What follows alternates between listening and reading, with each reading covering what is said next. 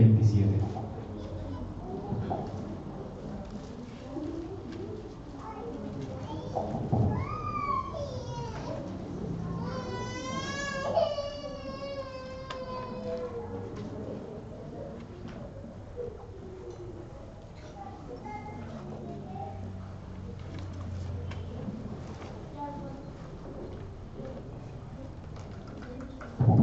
Vamos a leer el versículo 27 al 5.14. Dice así la escritura. Y Jehová dijo a Aarón, ve a recibir a Moisés al desierto. Y él fue, y lo encontró en el monte de Dios y le besó. Entonces contó Moisés a Aarón todas las palabras de Jehová que le enviaba y todas las señales que había dado. Y fueron Moisés y Aarón y reunieron a todos los ancianos de los hijos de Israel. Y habló Aarón acerca de todas las cosas que Jehová había dicho a Moisés. E hizo las señales delante de los ojos del pueblo. Y el pueblo creyó. Y oyendo que Jehová había visitado a los hijos de Israel y que había visto su aflicción, se inclinaron y adoraron. Después Moisés y Aarón entraron en la presencia de Faraón y le dijeron, Jehová, el Dios de Israel, dice así, deja ir a mi pueblo a celebrarme fiesta en el desierto. Y Faraón respondió, ¿quién es Jehová para que yo oiga su voz y deje ir a Israel? Yo no conozco a Jehová, ni tampoco dejaré ir a Israel. Y ellos dijeron, el Dios de los hebreos que nos ha encontrado.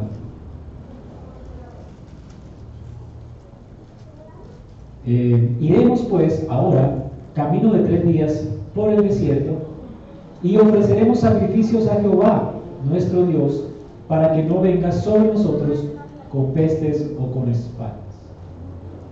Entonces el rey de Egipto les dijo, Moisés y Aarón, ¿por qué hacéis cesar al pueblo de su trabajo? Volver a vuestras tareas. Dijo también Faraón, he aquí el pueblo de la tierra es ahora mucho, y vosotros le hacéis cesar de sus tareas. Y mandó Faraón aquel día a los cuadrilleros del pueblo que lo tenían a su cargo y a sus capataces diciendo, de aquí en adelante no daréis paja al pueblo para hacer ladrillo como hasta ahora. Vayan ellos y recojan por ellos mismos la paja y les impondréis las mismas tareas de ladrillo que hacían antes y no les disminuiréis nada porque están ociosos. Por eso levantan la voz diciendo, vamos y ofrezcamos sacrificios a nuestro Dios. Agrávese la servidumbre sobre ellos para que se ocupen en ella y no atiendan palabras mentirosas. Y saliendo los cuadrilleros del pueblo y sus capataces, hablaron al pueblo diciendo, así ha dicho Faraón, yo no os doy paja. Y vosotros y recoged la paja donde la halléis, pero nada se disminuirá de vuestra tarea.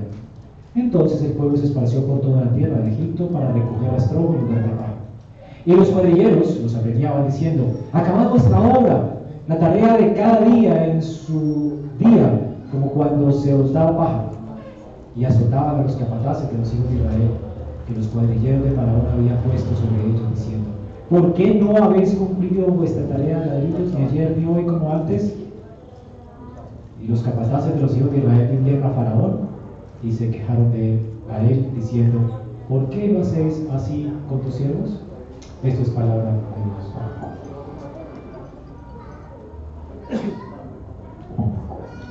Vamos a continuar con nuestra serie expositiva de sobre el libro del Éxodo. Hasta aquí recordemos, hemos visto que el libro del Éxodo es la continuación de Génesis y está directamente relacionado porque pues, lo escribe el mismo autor, por supuesto, pero es la continuación porque Dios ya había aparecido a Abraham y había hecho promesas, ¿recuerdan? Eh, ellos iban a ser como, o sea, su simiente, de, de su simiente Dios traería uno que sería quien bendeciría toda la familia de la tierra. La simiente de Abraham sería de bendición para, para el mundo. Ellos serían como las estrellas del cielo y la arena del mar. Y poseerían la tierra de Canaán, una tierra que fluye leche y miel. Dios les daría en posesión esta tierra como un anticipo de la gloria que vendría tras la simiente prometida. Así es que vemos cómo el Señor promete a Abraham esto y luego tenemos en Éxodo el cumplimiento o parcialmente vemos cómo Dios va cumpliendo sus promesas a Abraham. En primer lugar vemos cómo ya el pueblo se ha multiplicado como la arena del, mar y las estrellas del cielo. Por supuesto, no son tan numerosos, pero de 70 hombres que entraron a Egipto, 400 años después ya son una gran multitud. Sí, que ya, de hecho, Faraón, el nuevo Faraón ya les temía y por eso los oprime. Dios también le había anticipado a Abraham que Israel sufriría esclavitud en Egipto y que serían eh, durante esos años esclavizados en, en, Egipto. Así que Dios, por supuesto, no solamente tiene promesas de redención para ellos, pero también les promete que van a pasar la mal. Así que Dios cumple su palabra y su pacto y los va a sacar de allí con gran poder y gloria. Dios quiere que Israel esté en esa situación para públicamente sacarlo con gran poder y para que sea evidente el poder de Jehová. Y esto, hermanos, es para nosotros. Recuerden que la Biblia fue escrita para nosotros y esto es para que confiemos en el Señor que sacó Israel de Egipto de una manera gloriosa, portentosa. Vemos después que Dios lo hace a través de un siervo suyo de Moisés.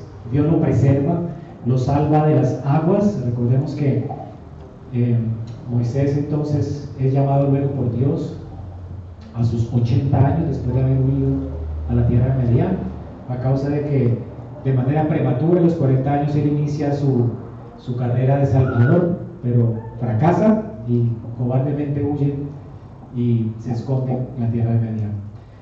Ahora que está anciano, Dios lo llama entonces para hacer lo que él debía hacer y él no se siente capaz, así que pone objeciones a Dios. El punto es que después de las objeciones que pone, él igual tiene que ir. Y bueno, él ya no tiene más razones para negarse, así que no le queda otra que salir a obedecer a Dios.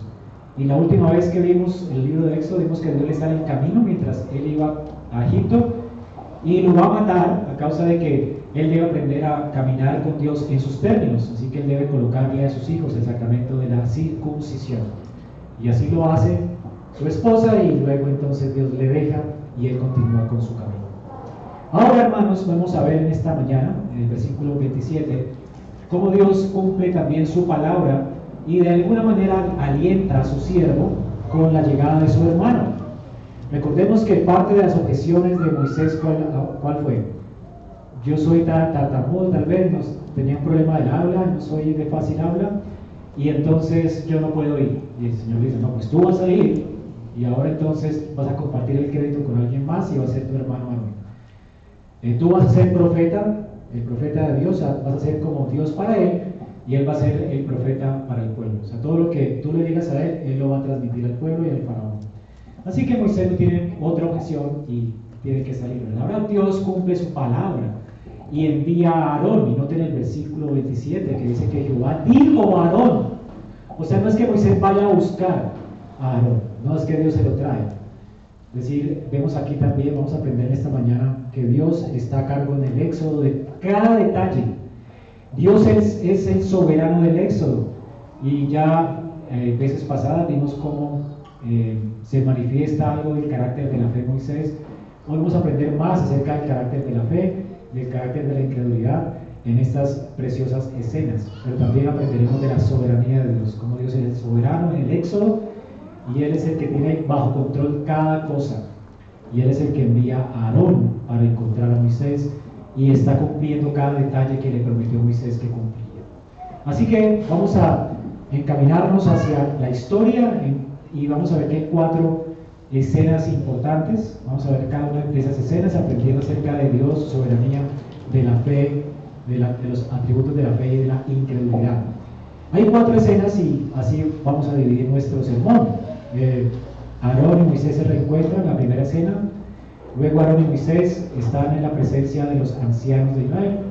Luego Aarón y Moisés están ante la presencia de Faraón y luego Faraón reacciona y eh, establece una ley tiránica para someter más y afligir más al pueblo de Israel. Cuatro escenas preciosas que nos van a mostrar la soberanía de Dios y las virtudes de la fe y el carácter de la incredulidad.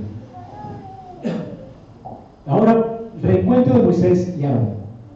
Recordemos que en el versículo 4.14, Dios había anticipado esto. No, no conozco yo a tu hermano Aarón, levita, y que él habla bien, y aquel saldrá a recibirte, y al verte se alegrará en su corazón. Sucede exactamente como Dios lo dice. Dios llama a Aarón. No sabemos cómo lo hizo, si una voz audible, o a Aarón le dieron deseos de, de salir, pero Dios le dice a Aarón esto, ¿no? Dios en su providencia tiene control perfecto de todas las cosas, ¿ok? O sea, no hay coincidencias en nuestra vida, Dios tiene absoluto control de cada circunstancia que nos sucede, Dios tiene control perfecto y todo sucede de acuerdo a su plan, nada se sale de su plan. Hoy tú tienes un plan, quieres salir, este, este año teníamos un plan como iglesia, queríamos hacer tantas cosas, ¿verdad? Y no hicimos absolutamente nada de lo que teníamos planeado, nada. ¿Por qué? Porque Dios nos salió al encuentro y nos encerró a todos en la casa durante seis meses, ¿no? Así es que unas son las cosas que disponemos en nuestros planes y otra cosa es cómo Dios maneja nuestros planes. Nada va a salir como tú quieres, siempre se va a cumplir el propósito de Dios para tu vida y esto es importante que lo entiendas. Dios es soberano y no hay circunstancia que Dios no provea que Él haya provisto para su gloria y para el beneficio de su pueblo. Así que esta circunstancia Dios la provee para el beneficio de Moisés, para que Moisés se sienta consolado sabiendo que Dios es soberano. Él no tiene que ir en busca de su hermano, Dios se lo va a traer. Es algo maravilloso, ¿verdad? Ahora, hermanos, esto es lo que sucede aquí en el Éxodo. Dios, pues, consuela a Moisés para que entienda Moisés que es Dios quien va a redimir a Israel. Moisés debe ser consolado con esto. Dios va a obrar en el Éxodo, no va a ser Moisés. ¿Ok? Así que Moisés tiene que entenderlo de una manera definitiva. Moisés con esto, me imagino, va a cobrar aliento. Imagínate que de pronto Dios te diga, tu hermano te va a encontrar y estés tú en el monte Sinaí. Ahí está Moisés en el monte Sinaí, esperando y su hermano llega, no hay teléfono, no hay celulares, ni mail, ni internet, nada, pero ahí llega. Y es una tierra amplia, vasta, increíble. Sin embargo, ahí llegan por indicación de Dios. ¿Ok? Ese es el Dios que adoramos. Además, mis hermanos, estas son las obras de la providencia de Dios. Dios dice la, la confesión de fe en nuestro catecismo, enseña que las obras de la providencia de Dios son muy santas, sabias y poderosas, y a través de estas obras de la providencia Él gobierna, sustenta a sus criaturas y todas las acciones de ellas, todas las acciones. No hay acción tuya que Dios, en la cual Dios no esté en control. Aún las acciones malas de los hombres. Es algo increíble, ¿verdad? Cuando Dios permite a el mal, lo hace con un propósito bueno, santo y justo, aunque no es autor del mal. Pero este es el Dios que adoramos. A Dios nada se le sale de sus manos. Por eso no hay suerte. No existe tal cosa como la suerte. No existe tal cosa como la casualidad. Ay, de casualidad me encontré con esta persona. De casualidad me interesó la iglesia Ay, aquí estoy. No es que Dios te puso aquí. No es casualidad. Dios te está tratando a ti a través de estos difíciles hermanos que estamos aquí. ¿Ok? Ese es el propósito de Dios. No hay casualidad en las cosas que Dios hace. Así que hermanos, Dios está aquí hablando a nos lleva. Y algo también importante, ya vemos que nos enseña Dios. Algo importante que aprendemos en este texto es la fe, la fe de Aarón. Sino también, dice aquí el texto, Aarón no recibió de parte de Dios ninguna otra indicación, simplemente él sabía que se encontraría con su hermano, y así, así sucedió. Dios no le habla a Aarón, Dios no le dice a Aarón absolutamente nada de lo que ha hablado con Moisés, no le da ninguna buena noticia. Las buenas noticias las va a recibir de quién? De su hermano menor. ¿Te imaginas? Aarón es el hermano mayor. ¿Cómo son los hermanos mayores? Normalmente son los que quieren mandar a los hermanos menores, me obedezca, ¿verdad? ¿Y por qué Dios no me llamó a mí? Hubiera dicho Aarón, ¿verdad? ¿Por qué no a mí si a mi hermano menor? ¿Por qué tengo que someterme yo a él? ¿No fue lo que hizo Esaú? Cuando su hermano menor fue bendecido por su padre, Esaú comenzó a perseguir a su hermano, Jacob. ¿Acuerdan? Aquí se manifestó su incredulidad. Sin embargo, Aarón es un hombre de fe. Y vemos aquí cómo la fe tiene como fruto la humildad.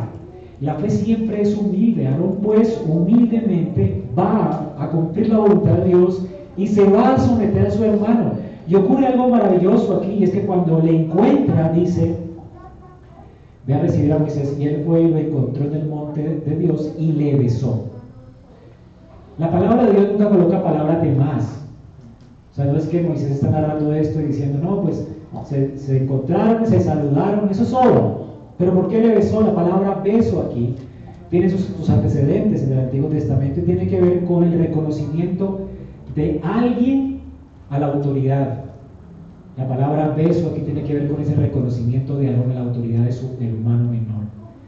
Es decir, él no tiene ningún problema ahora para someterse a su hermano menor. Él va a recibir instrucciones de él, va a ser eh, su vocero, le va a servir en toda la peregrinación en el desierto. Aarón va a servir a Moisés, porque así lo quiere Dios. Este es el carácter de la fe. La fe principalmente está compuesta de humildad. La humildad está realmente enraizada en la fe. Eh, es un fruto de la fe. Si quieres ver una persona que cree, es una persona humilde. Y por eso los creyentes hemos depuesto nuestros derechos y los hemos cedido todos a Cristo. Esa es la característica de la fe. El creyente entonces entiende que no tiene derechos en su vida y le cede toda la autoridad a Cristo y ahora se va a someter a Cristo como el Señor de su vida. Y va a hacer lo que Cristo dice. Y entonces todo va a salir bien. Y esa es la virtud de la fe. La fe pues se caracteriza por la humildad. Esto lo tenemos también en el, en el Antiguo Testamento, por ejemplo, en, en, muchos santos de Dios. En el caso de Jonatán con David. Jonatán siendo el rey sucesor de su padre, entiende que es David el ungido de Dios y le reconoce como rey y lo, y lo ama. Y le besa también el reconocimiento de su señorío sobre él. Y de hecho, la escritura nos habla de cómo este hombre se sometió a David hasta la muerte, fue fiel al rey, reconociendo el reinado de Dios sobre su vida y el reinado de David que Dios había puesto sobre él. Así que el creyente siempre, los creyentes desde el Antiguo Testamento siempre aceptan con gozo el yugo de Dios sobre ellos.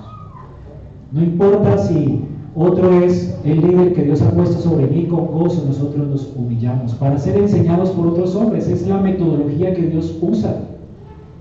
¿Cuánto quisiéramos, verdad, entender nosotros todos los misterios de la Biblia? Sin embargo, Dios nos pone bajo la supervisión y bajo el liderazgo de pastores, así como lo hacen en la iglesia, ¿verdad? Y tenemos que depender los unos de los otros en el cuerpo de Cristo. Dios nos habla, Dios nos habla personalmente a cada uno de nosotros, aunque lo hace por su palabra, nos coloca limitantes y limitaciones para entender, no lo entendemos todo y necesitamos la iglesia y ser enseñados por el Señor también en su casa, por pastores, maestros, por su palabra. Y hermanos, esto requiere humildad.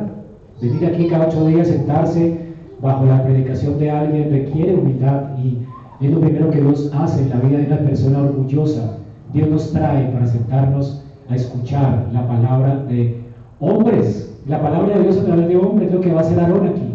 Va a escuchar la palabra de Dios a través de su siervo Moisés. Y es lo que va a obedecer. La palabra de Moisés para Aarón va a ser ahora la ley. Así de simple.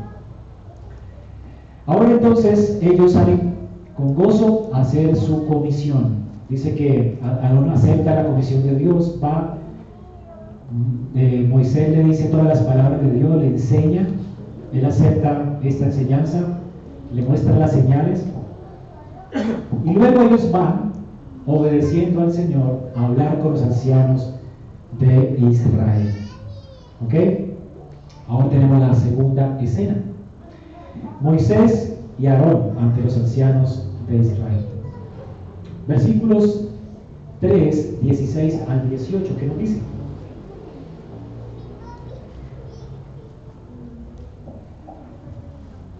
Ve y hoy a los ancianos de Israel y diles, Jehová el Dios de vuestros padres.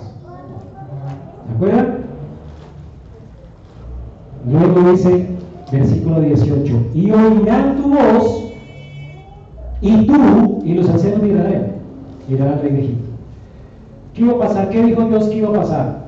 Recordemos que Moisés estaba muy preocupado porque Él decía, antes me rechazaron en mis 40 años y ahora otra vez el, pueblo es igual, no, ha cambiado. Siguen igual de tercos, me van a rechazar. ¿Ok? ¿Y qué le garantiza a Dios? Que eso no va a ocurrir Dios le va, le va a dar tres señales para que las haga delante del pueblo. Si no creen la primera señal, haz la segunda. Si no creen la segunda, haz la tercera, pero te van a creer. Te lo garantizo. Y él tenía cierto temor de hacer la voluntad de Dios. Y estaba como amedrantado, ¿verdad? Sin embargo, cuando él va, a tener esto, con Aarón, a los ancianos de Israel, ¿qué sucedió? Dice que Aarón habló todas las cosas que Jehová había dicho a Moisés. Aarón era el profeta, ¿recuerdan? No, no habló Moisés, sino Aarón. Y Moisés, por supuesto, hizo las señales delante de los ojos del pueblo. Es como la, forma en que tenemos que entender el texto. Moisés hace las señales, pero Aarón es el que habla al pueblo. Dice, ¿y el pueblo qué hizo? Creyó, creyó. ¿Qué sucedió? ¿Qué dijo Dios? Que creerían. ¿Y qué hizo el pueblo? Creyó. Dios tiene control perfecto de todas las circunstancias de la vida. Aquí entonces está, está ocurriendo lo que Dios dijo.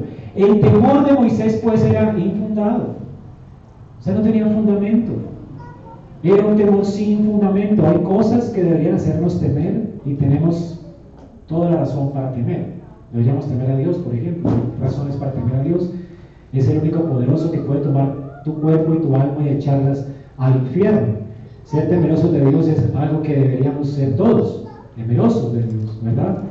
Pero hay ciertos temores que no deberían ser en nuestra vida, porque Dios ha prometido algo y es lo que va a ocurrir, hermanos. Cuando Dios dice algo es lo que va a ocurrir. Pero, oh corazón que tenemos terrible, al igual que Moisés, que yo, he dicho Abraham en lugar de Moisés, sí, no sé. Eh, Moisés tenía, no tenía fundamento para tener, tener, temor. Dios iba a cumplir su palabra. Así que, ¿por qué él temió antes de que ocurrieran las cosas? Si todo ocurrió como Dios lo dice. Moisés va según Dios lo dice y ocurre lo que Dios dice que ocurriría. Eso es lo que tenemos en nuestro texto hoy. Él va obedeciendo a Dios, él va y sabe, su hermano le encuentra. Él va y sabe y se presenta ante los ancianos, los ancianos creen. Y de hecho, él va a presentarse ante el faraón y me adelanto, y el faraón se endurece, como Dios lo había prometido. Sucede todo tal cual Dios lo había dicho que sucedería. Mientras que Moisés mantenga en obediencia, él seguro y se le garantiza que la voluntad de Dios va a ser prosperada en su mano. Hermanos, esto debería ser aleccionador para nosotros. Jamás te va a ir bien. Jamás. Nunca pienses que desobedeciendo a Dios te va a ir bien en tu vida. Escúchame bien.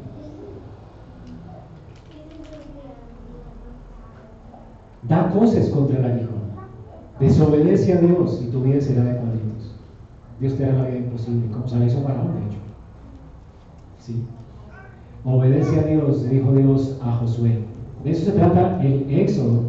De eso se trata Josué, Deuteronomio, Números. De eso se trata, de ver cómo Dios realmente es soberano. Y el pueblo que le cree a Él es un pueblo que tiene éxito en todos sus caminos. Siempre le va bien. El Señor le dice a Josué, Josué 8, medita en la palabra de Dios de día y de noche. O sea, medítala reflexiona la palabra, eh, atiende a la voz de Jehová, haz todo lo que Él diga. Y entonces te irá bien en todos tus caminos, todo te saldrá bien. No tienes que temer. Y posiblemente tú estás aquí en esta mañana temiendo tomar elecciones en tu vida, ¿verdad?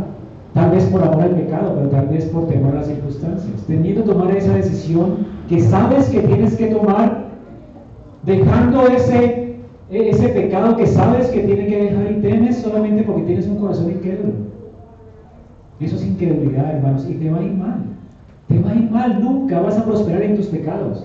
Jamás vas a ver la gloria de Dios en tu vida si te paralizas de temor a causa de la perversidad de tu corazón engañoso. Hermanos, el temor nunca es buen consejero, no temas.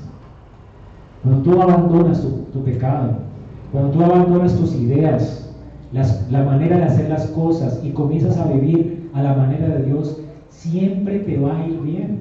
Cuando una familia se ordena según Dios manda que se ordene, cuando un soltero se espera a casarse para tener intimidad con su pareja, le va a ir bien. Cuando dos padres fieles educan a sus hijos en la fe y no se cansan de hacer el bien a pesar de las circunstancias o los rebeldes que sean los hijos y se insisten una y otra vez en educarlos en el temor y amonestación del Señor, van a recibir su recompensa del Señor y a su tiempo van a cegar.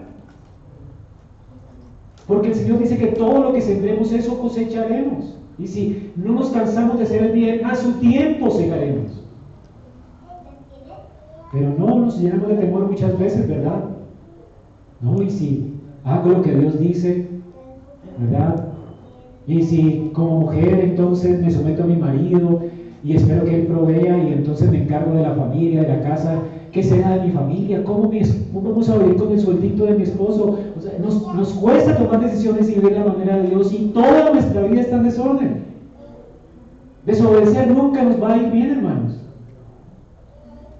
Cuando obedecemos a Jehová, cuando abandonamos nuestro estilo de vida y nuestra manera de vivir la vida y dejamos de vivir nuestra manera, Dios nos bendice, hermanos. Es algo maravilloso. Y siempre vamos a la fija, a la segura. Y esto es lo que sucede en nuestro texto. Así que ellos van y el pueblo gozosamente cree como Dios había prometido. Pero además vemos aquí el carácter de la fe. Además de ver cómo Dios es soberano y como siempre Él es fiel a sus promesas y nos va a ir bien siempre que les, le obedecemos y, guardamos su palabra. También vemos aquí el carácter de la fe, de cómo la fe responde. ¿A qué responde la fe? No ellos, el pueblo que yo, y oyendo que Jehová había visitado a los hijos de Israel que había visto la aflicción, se inclinaron y adoraron. La fe responde a la palabra de Dios. ¿Y cómo responde? Con adoración. Con adoración. Y aquí la palabra entonces nos dice que el pueblo gozosamente eh, adoró a Jehová. Respondió a Dios en adoración.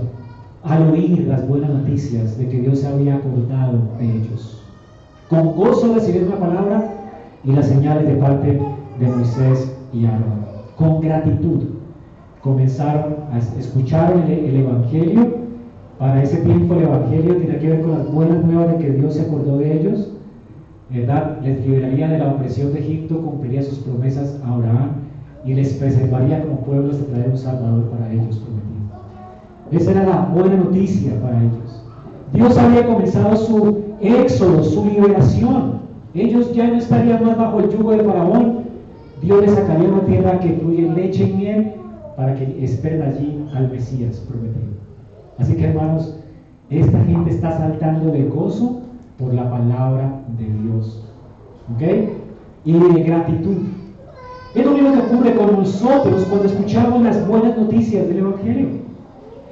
Ellos no, han sido redimidos, aún siguen bajo la esclavitud de Egipto. Las circunstancias para ellos no han cambiado, por de hecho, van a empeorar las circunstancias. Pero antes que mejoren sus circunstancias, adoran a Dios por escuchar su palabra. Este es, esto es la fe. La fe responde a la palabra. La fe responde con fe a la palabra. La, la fe no es vivir por vista. No tenemos que esperar que Dios cumpla todo lo que ha prometido para gozarnos y deleitarnos en Él. La fe siempre descansa en las promesas de Dios y en la palabra de Dios a pesar de las circunstancias.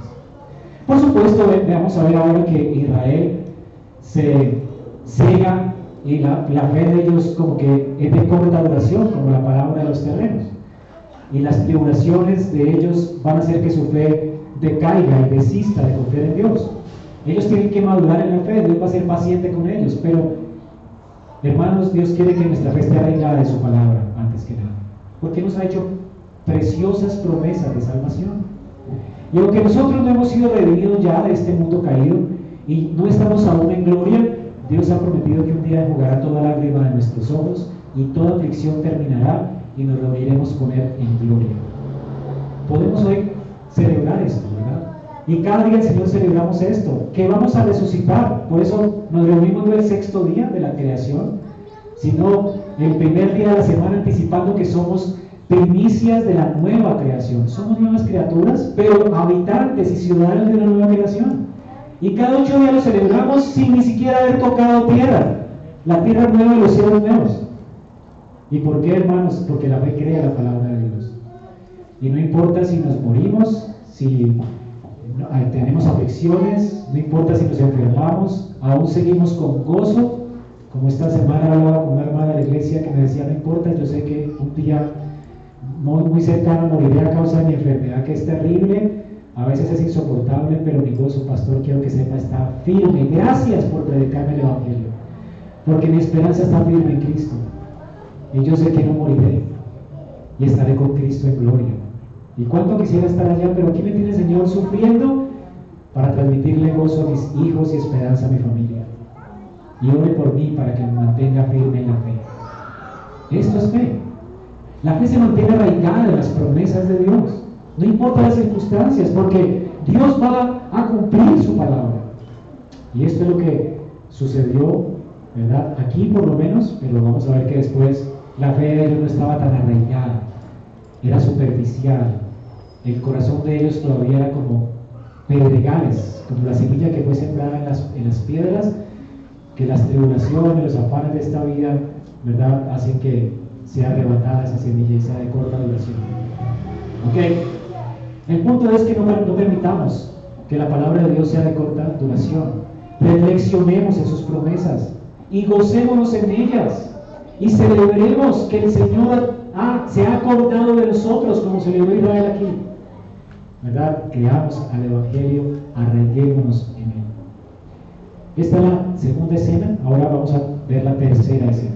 Aarón y Moisés salen de adorar a Dios con el pueblo y van a una audiencia con Faraón. Aquí está entonces Moisés y Aarón entrar en la presencia de Faraón. No se nos dice cómo consiguieron esa audiencia, pero están, para que noten el contexto, están delante de la persona más poderosa del mundo conocido en ese entonces. ¿Saben lo que es estar delante de alguien tan poderoso? Qué, miedo, ¿verdad? O sea, noten el contexto de esto. No es cualquier cosa lo que están haciendo estos dos hombres. Uno era un pastor de ovejas, anciano, otro era un esclavo, ¿verdad? Que nació en la esclavitud Aarón. Y están ambos delante de la presencia de este rey. ¿Cómo consiguieron audiencia? Posiblemente, recuerden que Moisés fue criado en la casa de Faraón, él tenía sus contactos todavía vivos y le consiguieron su audiencia. Es difícil tener una audiencia con un hombre así tan poderoso, pero la consiguieron. Y él, seguramente Dios le dio gracia y movió influencias allí al Señor para hacerlo. Así que él está ahora delante del hombre más poderoso del mundo en ese entonces. Un hombre que se creía Dios y un hombre que su pueblo le consideraba Dios. Ahora, ¿qué dicen estos dos humildes servidores de Jehová a este hombre? Jehová, el Dios de Israel, dice así. Cuando ellos dicen este oráculo, así dice el Señor, en el tiempo del cercano oriente, la gente entendía que se estaba refiriendo a esa persona. Esta persona se estaba presentando como profeta de Dios, exigiendo de las personas obediencia a ese Dios. ¿Qué estaba exigiendo Moisés y Aarón de Faraón? Obediencia a ese Dios. ¿Vamos a entender? Y Faraón lo sabía. Faraón lo sabía. Y por eso su respuesta y por eso la orden, y por eso sus, las palabras de los, de los profetas de él después. Noten esto. Faraón respondió diciendo, ¿quién es Jehová para que yo oiga su voz y deje ir a Israel? ¿Quién es Jehová? Moisés y Aarón, primero quiero que noten algo, antes de recibir la, la negativa de Faraón. ¿Cómo es que Moisés se convierte en alguien tan valiente, hermanos? A los 40 años Moisés mató a un egipcio para defender al pueblo de Israel. ¿Y qué hizo con el egipcio? Lo sepultó y lo escondió por temor a ser descubierto. Era un hombre cobarde, ¿verdad? Y luego va a liberar al pueblo de Dios y se da cuenta que lo descubrieron, ¿verdad? Y se afana porque por hacerse conocer o entender o lo que sea, no hace una campaña política, sino que cobardemente sale corriendo a la tierra de Madián. Y él no quiere hacer nada más sino huir, porque sabe que está buscando su vida. Es un hombre cobarde. Y cuando Dios le llama, pone cinco objeciones y al final dice, Señor, yo no quiero ir día a otro. ¿Verdad? Es un hombre cobarde. ¿Qué hace que Moisés, siendo un hombre tan cobarde, ahora esté delante del hombre más poderoso de las naciones, exigiéndole obediencia a su Dios? ¿Qué hizo, qué hizo la diferencia? Esto me recuerda once apóstoles de Jesús. ¿Se acuerdan que ellos dejaron al Señor cuando estaba en la cruz y le abandonaron? Todos huyeron cobardemente y cerraron las puertas de sus habitaciones y no querían tener que ver con nadie. Pedro negó a Jesús, de hecho, de una manera cobarde, diciendo yo no tengo nada que ver con ese hombre. Y blasfemaba Gente cobarde. ¿Qué hizo que luego Pedro, un hombre tan cobarde, que negó al Señor, blasfemó de Dios, esté 40 días después en el templo, en el lugar donde apresaron a Jesús, en el lugar donde los enemigos de Jesús estaban por montones, en medio de lobos, ¿cómo es que Pedro comienza a proclamar públicamente la palabra de Dios sin temor? ¿Cómo es que lo apresan y él no tiene temor? Y enfrenta a los ancianos de Israel ahora con denuedo sin negar a Cristo. Y de hecho muere crucificado al revés después, ¿recuerdan? Él pide que le crucifiquen porque no es digno de morir igual que el Señor, dice la historia, no la Biblia, pero que lo crucificaron al revés porque no quería morir igual que su Señor, que no era digno de tal cosa, pero que no se sentía digno de sufrir por, por el Señor. Pero lo quiso hacer, sufrió por causa de Cristo y no temió a la muerte. No tenía un imperio, no tenía los ancianos de Israel, no tenía la muerte. ¿Qué sucedió con estos cobardes? ¿Qué hizo la diferencia? La presencia de Dios con ellos. Cuando Dios viene a habitar en el corazón de un hombre, todo ese hombre cambia. Ese hombre de repente, entendiendo las promesas de Dios, el carácter de Dios, conociendo a su Dios, jamás teme. O aunque tema, se sobrepone el temor y siempre actuará valientemente y hará proezas en Cristo, en Dios. Este es el carácter de la fe verdadera. Vemos más de la fe verdadera. La fe verdadera, hermano, se sobrepone al temor. Porque ha conocido de manera personal a su Dios. Moisés había conocido al, Dios, a Yahweh, al Dios de Abraham, Isaac y Jacob, al Dios que gobierna todo. Él había conocido que Dios es autoexistente en la salsa ardiente, que Dios no depende de nada ni de nadie. Él había conocido que Dios es un Dios de gracia, porque después de su rebelión Dios tuvo paciencia con él Igual le llamó al ministerio, pacientemente le consoló y no murió a pesar de su rebelión delante de la presencia de Dios. Él supo que Dios es un Dios de gracia, lleno de misericordia, paciente. Su corazón está inflamado de ardor por vivir para Dios ahora. Eso fue lo que cambió. ¿No ocurrió esto con los apóstoles? Cuando entendieron que Cristo se había levantado de los muertos y que había puesto su vida en expresión por sus pecados y que habían sido libres del pecado, de la esclavitud del pecado, cuando supieron que Cristo, el perfecto hombre, vivió una vida perfecta por ellos para confesar delante de Dios que ellos eran santos y sin mancha delante de Dios, Pedro y los demás apóstoles jamás temieron a la muerte, ni al pecado, ni a Satanás, ni a los imperios de este mundo. Y en la arena pública, en la plaza pública, confesaron con de nuevo a Jesús sin temblar ante ningún rey. ¿No fue lo que hizo el apóstol Pablo ante Agripa, ante Festo, ante Félix, ante los ancianos? Nunca tembló por temor al hombre, se sobrepuso a su temor. Ante los hombres más poderosos de la tierra, Pablo proclamó el Evangelio porque conocía quién era su Dios y, quién había prometido salvación. Después de que ellos gustaron la gracia de Dios, después de que gustaron el increíble amor de Dios, no temían abandonar sus pecados para servir al Señor con toda su alma y con todo su ser. Hermanos, esta no es solamente la historia de ellos, es también la historia de cualquier creyente, como nosotros. ¿Qué hace? Que un hombre como yo, tan perverso, haya abandonado su maldad y su pecado y quiera mortificar el pecado hasta la sangre. ¿Qué hace esto? Que nuestras almas puedan realmente estar agradecidas con Cristo y querer vivir en obediencia a Él. Su amor, hermanos, su gracia inmerecida. Cuando el Señor me rescató de mi maldad, era un drogadito. Sin Dios, sin esperanza en este mundo, blasfemo. Tomaba las páginas de la Biblia. Cuando el Señor me salió al encuentro, me mostró su increíble gracia, inmerecida, su amor incondicional. Yo no pude jamás volver a tocar las drogas y aborrezco hasta los tuétanos mi pecado.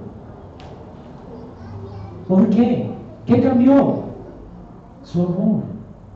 El amor de Dios quebranta el corazón más perverso. Cuando Dios transforma un alma, esa persona deja de ser igual. Nos apartamos del pecado, comenzamos a vivir para Él, a aborrecer nuestro pecado, a mortificarlo y a querer cada día llevar nuestra cruz con gozo y someternos a Dios en todo. ¿Por qué sucede esto, hermanos? ¿Qué hace que seamos transformados? La increíble gracia de Dios, el poder increíble de Dios, que cambia el corazón de piedra y lo convierte en corazón de carne para que asimile su amor y nos entreguemos a Él. La escritura dice que el pueblo de Jehová se entrega a Él voluntariamente en el día de su poder. Cuando Dios en su poder cambia y muda nuestros corazones y nos convierte en nuevas criaturas, la respuesta obvia es que nos entregamos voluntariamente a Dios y hacemos proezas por Jehová. Vencemos el pecado, peleamos contra nuestros enemigos argumentamos a otros acerca de la existencia de Dios y proclamamos su nombre sin temor, aún en la plaza pública. Nadie frena a un hijo de Dios. Y si Dios le pone a una eminencia en la plaza pública y Dios abre esas puertas, aún allí Él confesará a su Dios sin temor. Esto es lo que estos dos hombres están haciendo por la fe. Esta es la fe verdadera. Cuando Dios pone ese tipo de fe, los hombres no tiemblan ante los hombres, sino ante Dios. Y tiemblan ante su palabra. Ahora, vemos aquí algo maravilloso, hermanos. La fe viene por el oír y el oír la palabra de Dios. Y así es como responde la fe. Pero además vemos también el carácter de la incredulidad. Moisés y Aarón están valientemente aceptando su llamamiento y enfrentando al hombre más poderoso de ese tiempo, diciéndole, así dice el Señor, y luego amenazándole. El Dios de los hebreos, versículo 3, nos ha encontrado. Eso es lo que cambió todo. Sabemos que Él está con nosotros. Sabemos que Él es Jehová nuestro Dios. Sabemos que Él es el único Dios vivo y verdadero. Tan vivo y verdadero que si no, no le ofrecemos sacrificios a Él, ¿verdad? Vendrá sobre nosotros peste y espada. Están amenazando a Faraón. Faraón, o nos dejas ir, o te la tienes que ver con nuestro Dios, porque Él es soberano. O nos dejas ir, o morirás. ¿No es esta la proclamación del Evangelio? O te arrepientes o tu maldad, o caerás bajo de, la, la, la, eh, la inflamable ira de Dios, eterna. Esta es la proclamación del Evangelio para Faraón. O te sometes a Dios o te las tendrás que ver con Él. Va a venir espada y pestilencia sobre ti. Sin embargo, ¿cómo responde el incrédulo ante las amenazas de Dios y ante el conocimiento de Dios? Lo resiste, lo resiste. ¿Qué dice este faraón? ¿Quién es Jehová? Él responde desafiando a Dios y lo hace de dos maneras. En primer lugar, hace burla de Dios. ¿Quién es Jehová? Como como que no me interesa su Dios, no me interesa su Dios. El incrédulo te va a decir a ti, no me interesa tu Dios, que pone reglas y que dice que esto es pecado, que esto no, eso tan horrible. Ese Dios no me interesa. Yo soy de mente abierta, es lo que dice aquí Faraón. No me interesa tu Dios. ¿Quién es? para que yo le sirva? ¿Quién es para que yo tome en serio su palabra? ¿Quién es? Así responde el corazón del incrédulo a la orden de Dios, al llamado de Jehová. Ahora, ¿quién es el Señor? ¿Quién es el único Dios verdadero? ¿Quién es esa deidad suprema que, que está exigiendo de mí que yo deje libre el pueblo y que yo deje a Israel que adore? O sea, no hay nadie por encima de mí. Ese es el corazón incrédulo. El corazón incrédulo no solamente resiste el conocimiento de Dios, sino que lo resiste porque no es conveniente, porque quiere ser ley para sí mismo. Faraón quiere ser Dios. Él se cree Dios y quiere ser Dios sobre los demás, quiere imponer sus ideas sobre los demás. Cuando alguien dice no hay Dios, no hay una ley que nos rija a todos, no hay un Dios que nos legisle a todos, lo que está diciendo es yo soy Dios. Y vas a tener que someterte a lo que yo creo. ¿No lo que sucedió esta semana con el decreto de nuestro gobierno? Nuestro gobierno se ha olvidado de Dios. Y aunque tengamos bancadas cristianas, todos los cristianos se arrodillaron en medio de la pandemia ante el Estado. Porque están dando muestras de que no hay fe aquí. Porque piensa que el Dios es el Estado. Y por eso le piden plata al Estado, ¿verdad? La iglesia nunca le pediría plata al Estado. Pero el Estado está sosteniendo pastores, hermanos. Qué triste, ¿verdad? ¿Pediremos al Estado ayuda? Esto es humillarse y rebajarse mucho. Hermanos, el Estado no es nuestro Padre, ni nuestro Dios. Y sin embargo, ese Estado que sostiene hoy a los, no sé si son pastores realmente, o, ojalá se arrepientan, que sostiene a esos pastores, ese mismo Estado legisló que cualquier juez, notario, que se resista a casar dos homosexuales está en contra el Estado, va a tener que pagar por eso. Tiene que obedecer al Estado. O se somete a la idea de que la familia la componen también dos mujeres o dos hombres, o vas a sufrir. Tienes que someterte a mis ideas. ¿Sabes cómo se llama eso? Tiranía. Estamos bajo un estado tiránico, hermanos. Eso es tiranía. Cuando los estados no reconocen a Jehová y su ley, ahora los estados se convierten en nuestro Dios. Estamos en un estado que al igual que el faraón se cree Dios.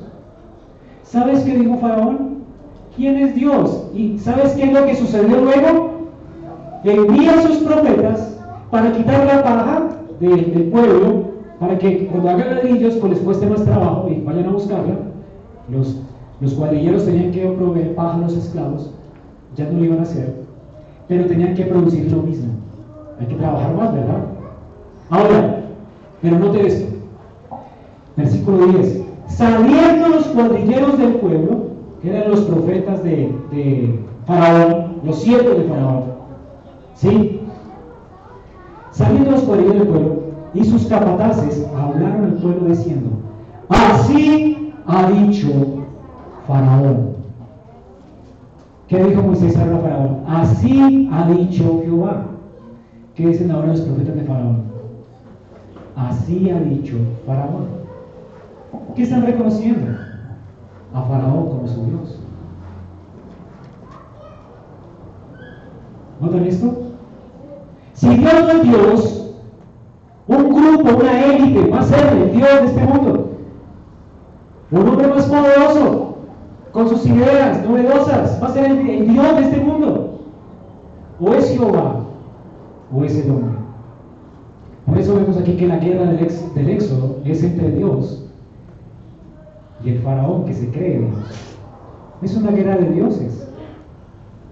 Y esta es en última instancia la guerra que libra el mundo contra Dios, porque esta es la guerra del incrédulo contra Dios.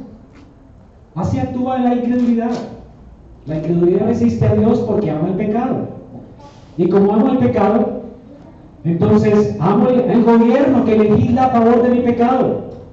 Entonces decimos, ojalá legalicen la droga, la homosexualidad, que legalicen tal cosa, que legalicen la marihuana, que legalicen la coca, que legalicen la unión homosexual, que legalicen todo el pecado. Y cantan y salen a las calles a marchar y, todo es legal.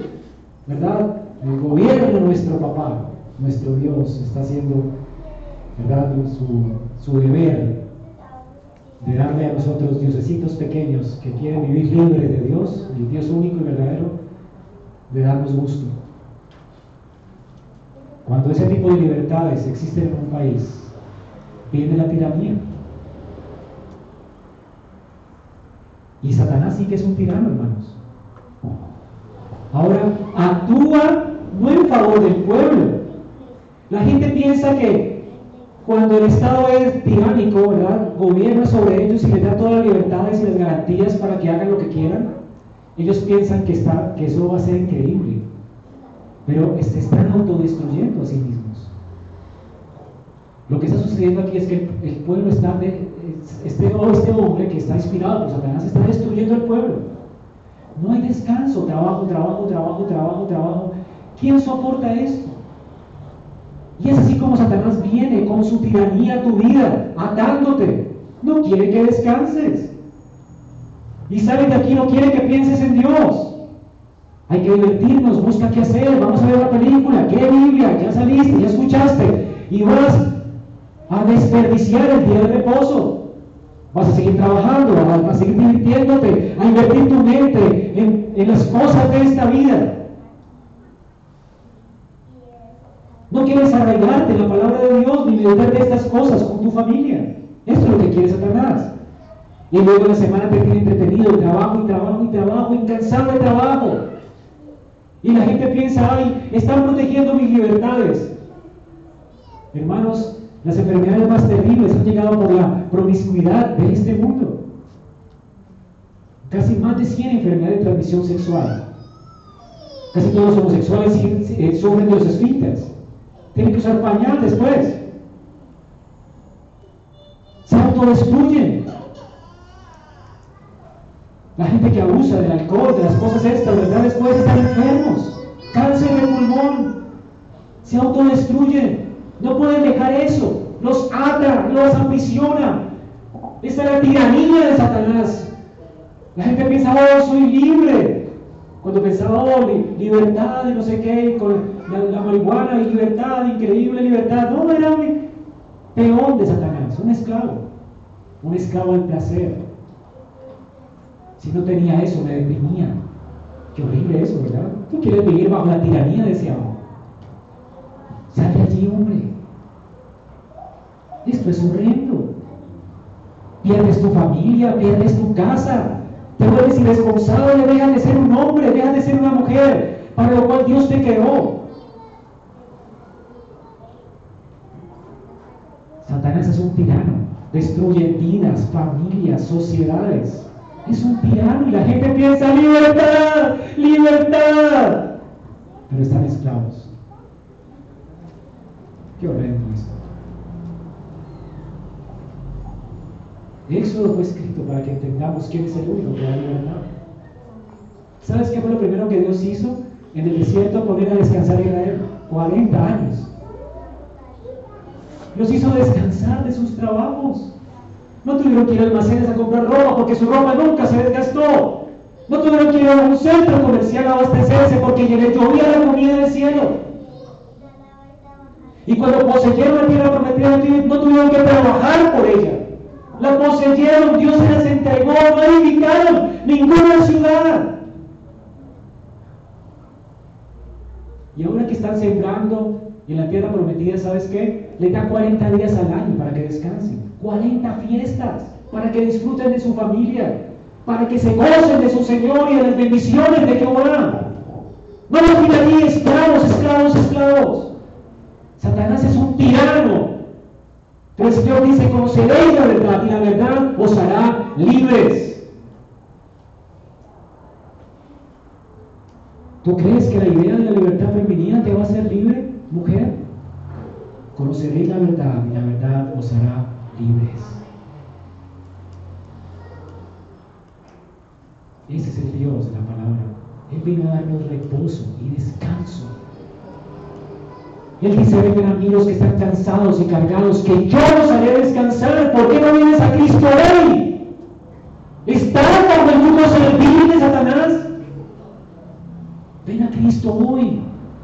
La escritura dice que si mi pueblo se humillara y clamaren a mí, yo perdonaré sus pecados y sanaré su tierra. Dios va a sanar tu corazón, tu familia.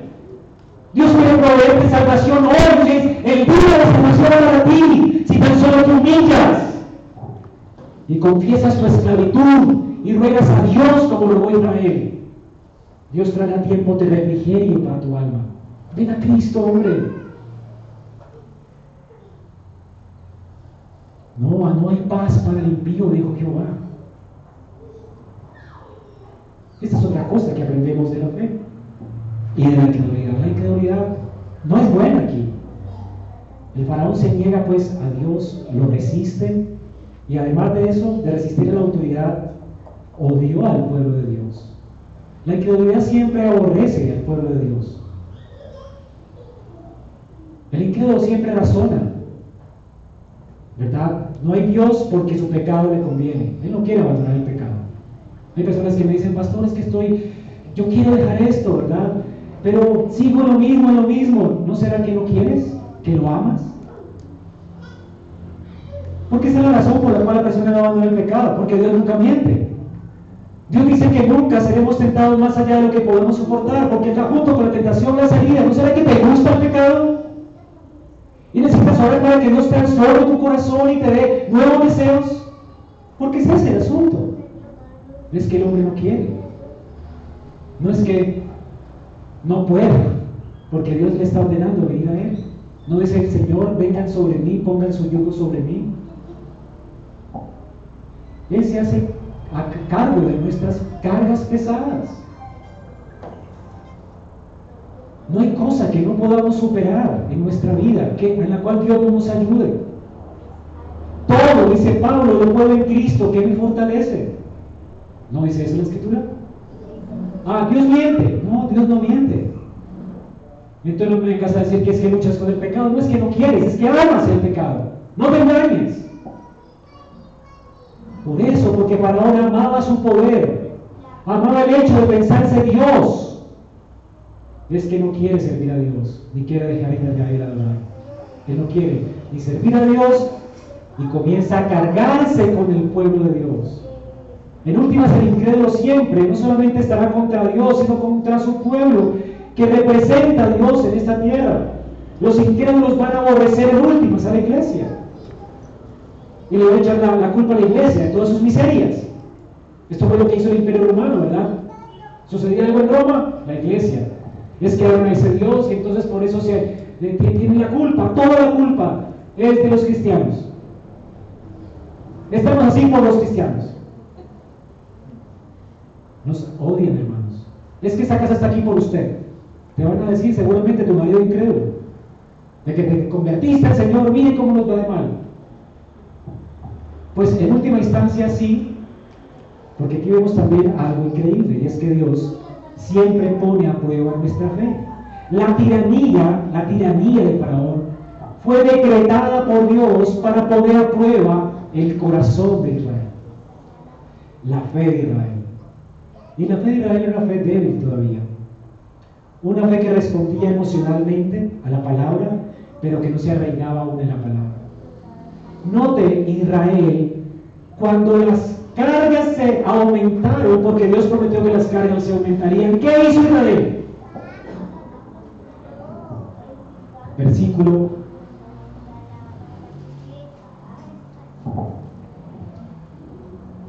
15. Y los capataces de los hijos de Israel vinieron a Faraón y se quejaron a él, diciendo, ¿por qué lo haces así con tus siervos? ¿Noten la incredulidad de estas personas? Antes había que celebrar. Bueno, somos libres. Y hicieron, me imagino, lanzaron y todo libre, libres. Ya el Señor viene con la libertad. Cuando las cosas se pusieron peor, de hecho, Dios garantizó que las cosas se pondrían peor. Porque Él endurecería el corazón del faraón. ¿Ok? Sin embargo, ellos como que se les olvidó esta parte de la historia y por la persecución del faraón dejaron de confiar en Dios. ¿Y ahora quién van? ¿A suplicar a quién? Hacen una marcha en contra del gobierno. Venimos delante de ti a exigir que quites esta carga. y que nos despaja. Y hicieron un paro nacional. Cristianos haciendo un paro nacional. Una completa tontería. Papá Estado. ¿Verdad? En lugar de robar a quién. ¿A quién tiene que robar un creyente? Por su provisión al Estado.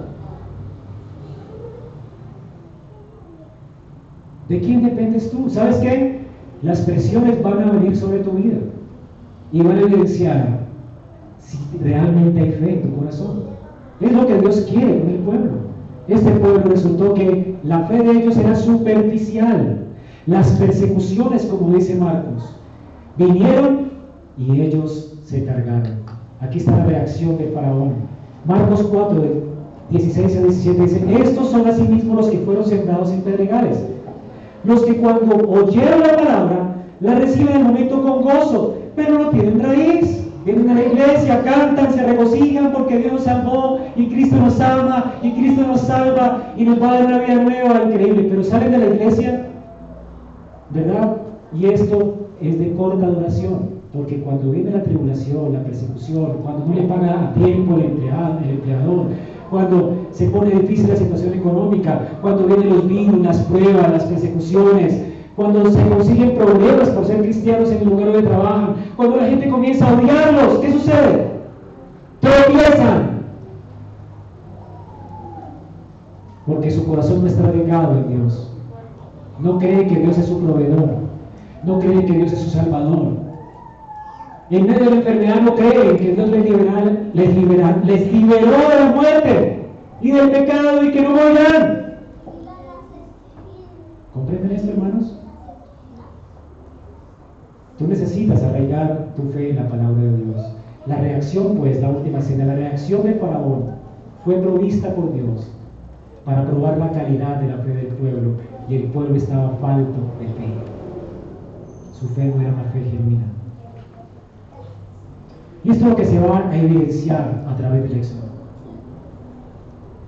Dios les trata pacientemente para producir en ellos una fe genuina. Pero de eso se trata el éxodo, hermanos, de la fe.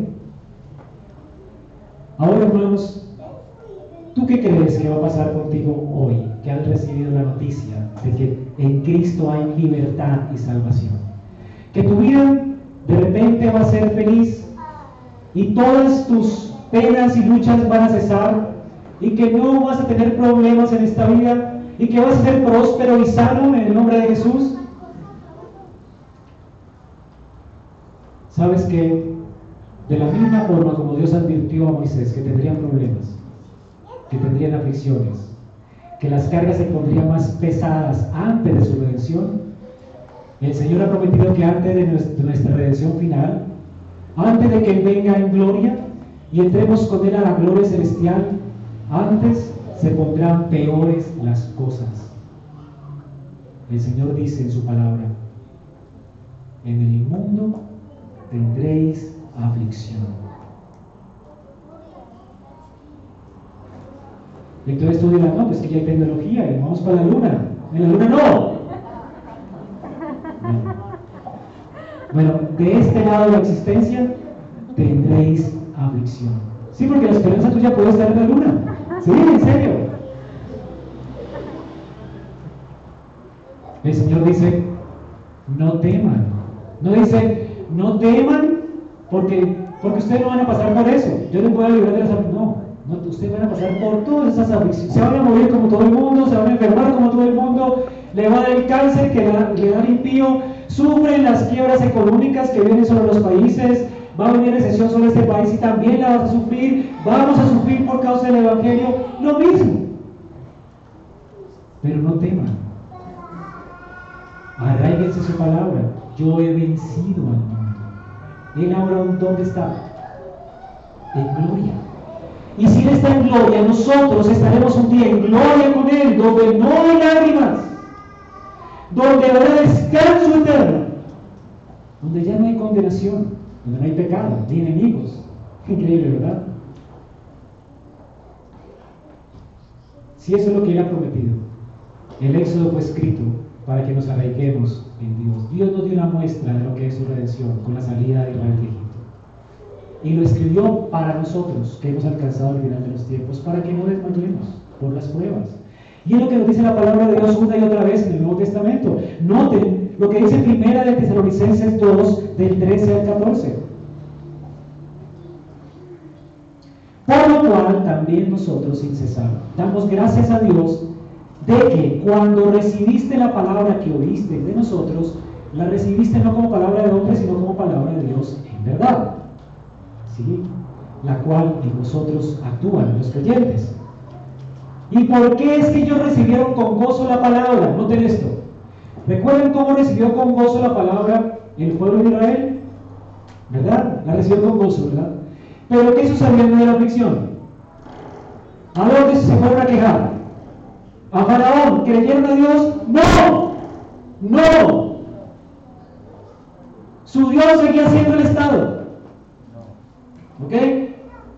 Ahora, ¿qué sucedió con estos creyentes? ¿Cómo sabe el apóstol? ¿Cómo sabe el apóstol que realmente ellos recibieron la palabra con gozo y que la fe de ellos sí es verdadera? Noten esto, versículo 14. ¿Por qué? ¿Por qué sabe él que ellos tienen verdadera fe? Porque vosotros, hermanos, vinisteis a ser imitadores de las iglesias de Dios en Cristo Jesús, que están en Judea. Pues habéis padecido de los de vuestra propia nación las mismas cosas que padecieron los judíos. ¿Qué son esas cosas? ¿Saben cuáles son? El despojo de sus bienes por un gobierno tiránico que odiaba a los cristianos. Para tener un trabajo en ese tiempo tenías que adorar alguna deidad. Querías ser taxista, lista la deidad de la Virgen del Carmen. ¿no? Si no marchas con la Virgen del Carmen, no perteneces a este club. Y si no pertenecías a este club, no tenías tu licencia para circular en la ciudad. Así de sencillo. O adoras a la Virgen del Carmen, o no tienes taxi. O no eres un taxista. ¿Sí? ¿Sabes qué hacen los hermanos? pues nunca adoraremos a la Virgen del Carmen. Ah, pero tienes taxi. Pues les embargaban sus bienes, se los embargaban. Y lo dejaban en la calle. ¿Y saben qué hacían los cristianos verdaderos? Cuando dieron con gozo la palabra de Dios, con gozo entregamos al Estado nuestros bienes. Porque no dependemos de ustedes, Estado, dependemos de Dios. Y si morimos de hambre, con todo, ustedes sufrirán condenación eterna. Porque nadie se burla de Dios. Y esto es lo que tenemos en el resto de Éxodo. ¿Tú crees que, que, esto está escrito para ustedes, hermanos? ¿Tú crees que Faraón se va a burlar de Dios? El resto del, Éxodo es la respuesta de Dios a Faraón. ¿Quién es, ¿Quién es Jehová para que yo les sirva? Ah, bueno, le voy a responder. Las plagas de Egipto, hermanos, los juicios que vinieron sobre, sobre Egipto son presagios del juicio final. ¿Sabes qué va a pasar con el Estado opresor? ¿Sabes qué va a pasar con la gente que no se somete a Dios, que no reconoce su ley? ¿Sabes qué va a pasar contigo, impío, que no quiere someterte al rey? Morirás bajo su mano. Serás quebrantado. Dios se burlará de ti, dice el Salmo 2. Esta gente desechemos de nosotros sus cuerdas. No quiero que no quede mi vida, que Él me diga qué hacer con mi vida. Yo quiero seguir siendo libre para pecar. Así Dice el Salmo 2, Jehová se reirá de ellos. Dios va a disfrutar enviarte al infierno. Y lo disfrutará porque no tienes excusa. Él ha dado a su Hijo para que todo aquel que quiera venga a Él en arrepentimiento y fe. Y si no escatimó a su Hijo, ¿tú piensas que te perdonará a ti, impío? Dios no va a perdonar a los impíos. Entonces, amigo, el Salmo, el Salmo dice, por eso muéstrate a Jehová antes de que sea Sométete. Es preferible hoy sufrir. Sufrir la ansiedad de dejar el pecado, mortificarlo, sufrir la ansiedad de sufrir persecución y angustia y arraigar nuestro corazón en la esperanza que es en Cristo, porque el juicio va a venir. Muchos no tienen por tardanza. Muchos dicen, no, sigamos, pero vamos, que mañana no moriremos, eso no, vamos a pasar de, ¿verdad? la vida es un ratito, hay que disfrutarla. Al final me arrepiento. Dios puede venir por ti hoy a pedir tu alma. ¿Y qué va a pasar contigo? ¿Seguirás esclavo al tirano de este mundo? ¿O vendrás a Cristo para que te haga libre? Cristo quiere hacerte libre. Y Él quiere que disfrutes de la vida en plenitud. Y disfrutar de la vida en plenitud no tiene nada que ver con salir de las circunstancias difíciles de este mundo, sino sufrirlas con gozo porque la vida plena está en Él. Él llena todo vacío del corazón. Él satisface el alma de todos los hombres. Decía Agustín que en el corazón del hombre hay un hueco del tamaño de Dios. Solamente Dios puede llenarlo, nada lo podrá llenar. Nada te podrá saciar sino Dios. Por eso ven a Cristo hoy.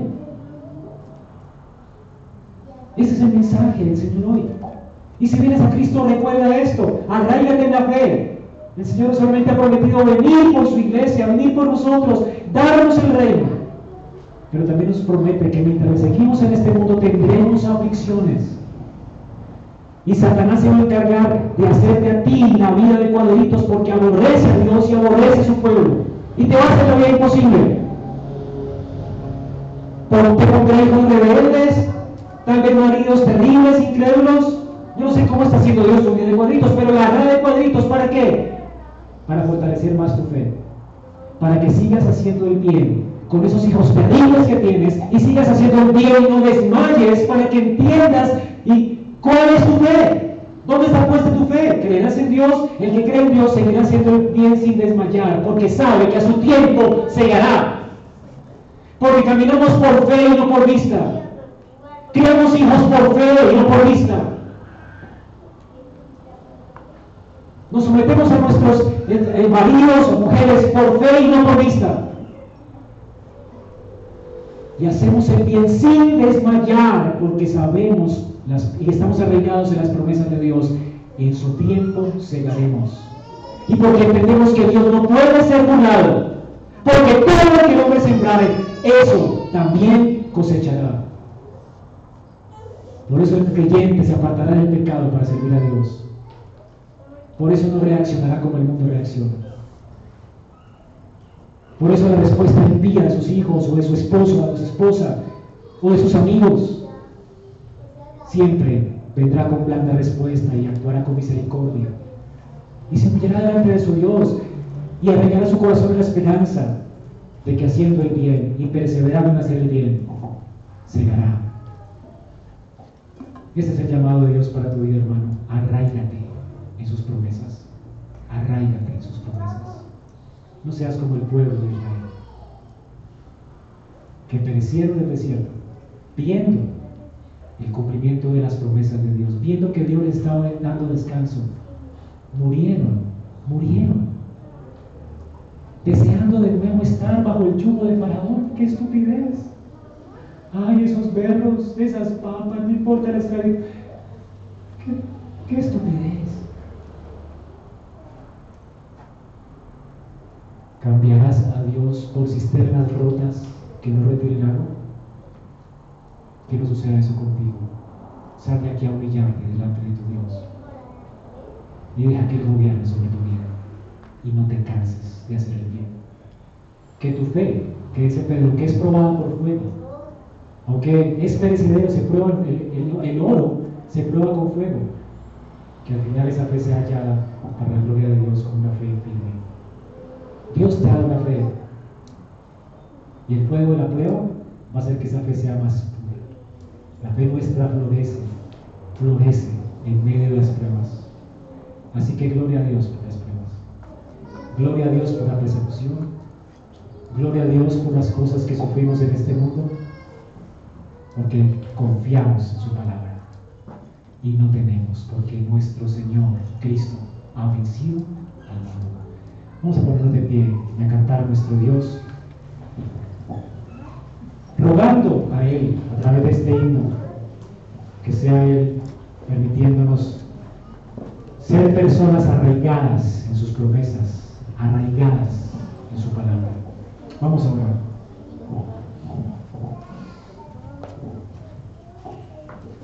Señor, gracias por tu palabra. Gracias porque, por escribir estas cosas para nosotros, para ver a darte un ejemplo. Como tu Señor nunca cambias, siempre cumples tus promesas. Traerás salvación como has prometido a tu pueblo y liberación. Señor, y juzgarás el yugo opresor. Pondrás a Satanás por debajo de nuestros pies. En los que se burlan de ti los juzgarás y juntos irán al infierno eterno. Señor, que nuestros corazones no estén con los impíos, incrédulos. Transfórmalos para que estén arraigados en ti y en tu palabra. Aunque las tribulaciones que vengan, Señor, nos aparten de la fe.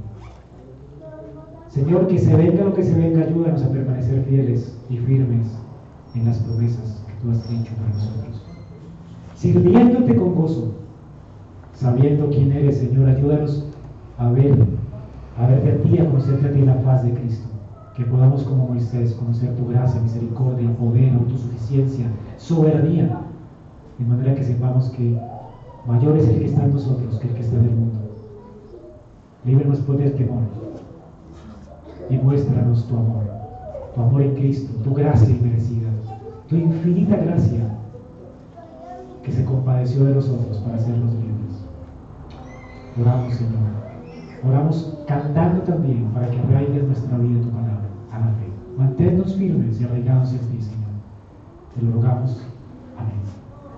Vamos a cantar al Señor, pongamos. Están sus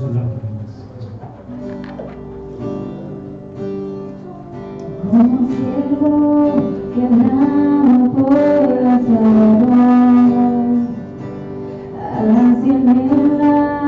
por por ti.